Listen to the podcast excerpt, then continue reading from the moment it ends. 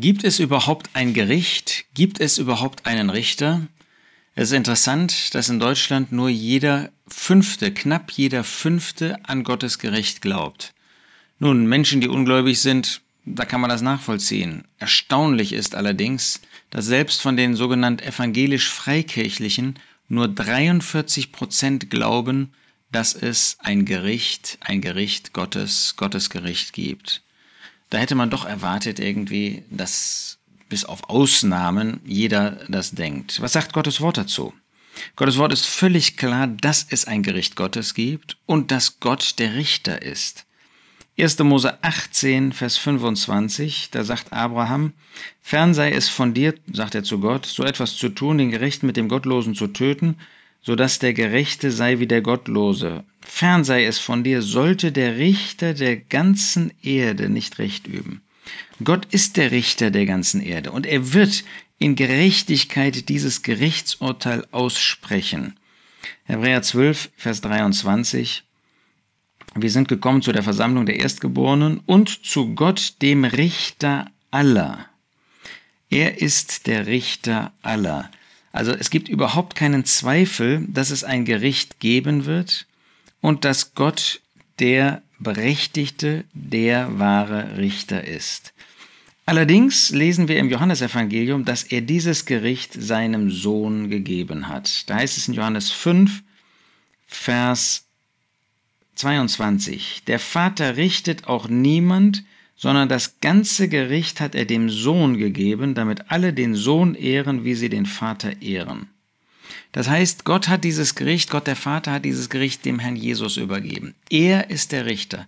Er wird auf diesem Richterstuhl sitzen. Er ist der Richter der Lebenden und der Toten. Und wir finden ja mehrere Gerichtssitzungen, zum Beispiel in Matthäus 25 eine, wo er am Anfang des tausendjährigen Reiches, der Jesus, inmitten der Nationen richten wird, solche, die die Sendboten, die Missionare angenommen haben, die aus dem Judentum auf die ganze Welt gelaufen sind, um die gute Botschaft des Reiches zu verkünden. Und solche, die es nicht getan haben, die stehen auch dort vor diesem Richterstuhl, vor diesem Thron, dem Thron der Herrlichkeit und werden verurteilt. Aber ganz besonders ernst und feierlich ist der große weiße Thron. Davon spricht Offenbarung 20. Und ich sah, Vers 11, einen großen weißen Thron und den, der darauf saß, vor dessen Angesicht die Erde entfloh und der Himmel, und keine Stätte wurde für sie gefunden. Und dann finden wir, dass dieses Gericht dort geübt wird, je nachdem, was in den Büchern geschrieben war, in den Büchern, äh, die die ganzen Taten der Menschen auflisten. Und nach den Taten, 2. Korinther 5, sei es Gutes, das sind die Gläubigen, oder sei es Böses, das sind die Ungläubigen. Sie werden dann verurteilt werden. Sie werden von dem Herrn Jesus verurteilt werden. Das muss eine furchtbare Sache sein. Sie werden vor dem Richter stehen, vor dem Menschen, dem, der sein Leben hingegeben hat für uns Menschen und der damit zeigt, dass er den Menschen retten will. Aber wer ihn nicht als Retter annimmt, der wird ihn als den Richter erfahren. Und da ist unabhängig, ob ich evangelisch landeskirchlich bin, ob ich katholisch bin, ob ich muslimisch bin, ob ich konfessionslos bin, ob ich Hinduist bin, ob ich Buddhist bin oder was auch immer. Wir alle werden vor diesem Richter stehen. Wir, die wir an den Herrn Jesus glauben, wir werden nicht in das Gericht kommen. Wir werden vor dem Richterstuhl des Christus offenbar werden. Und er wird uns zeigen, wie seine Gnade uns bis an das Ziel geführt hat, wie seine Gnade tätig war, obwohl wir so oft versagt haben. Aber diejenigen, die nicht glauben, die stehen dann vor diesem großen weißen Thron. Und das ist das letzte Mal, dass sie Jesus sehen werden. Er wird dann der Richter sein. Er wird sie verurteilen.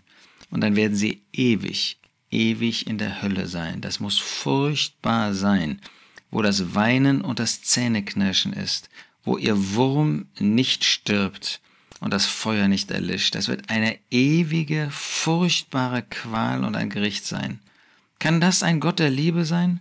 Ja, das ist er. Die, Liebe ist so groß, dass er sogar Mensch geworden ist, damit der Mensch sich retten lassen kann.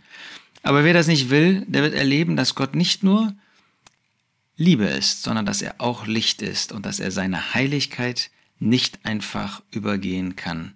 Deshalb komm heute noch zu dem Retter, ehe es für immer zu spät ist. Er ist der Richter. Er wird als Richter auf dieser Erde sein. Er wird als Richter vor diesem großen weißen Thron oder auf diesem großen weißen Thron sitzen.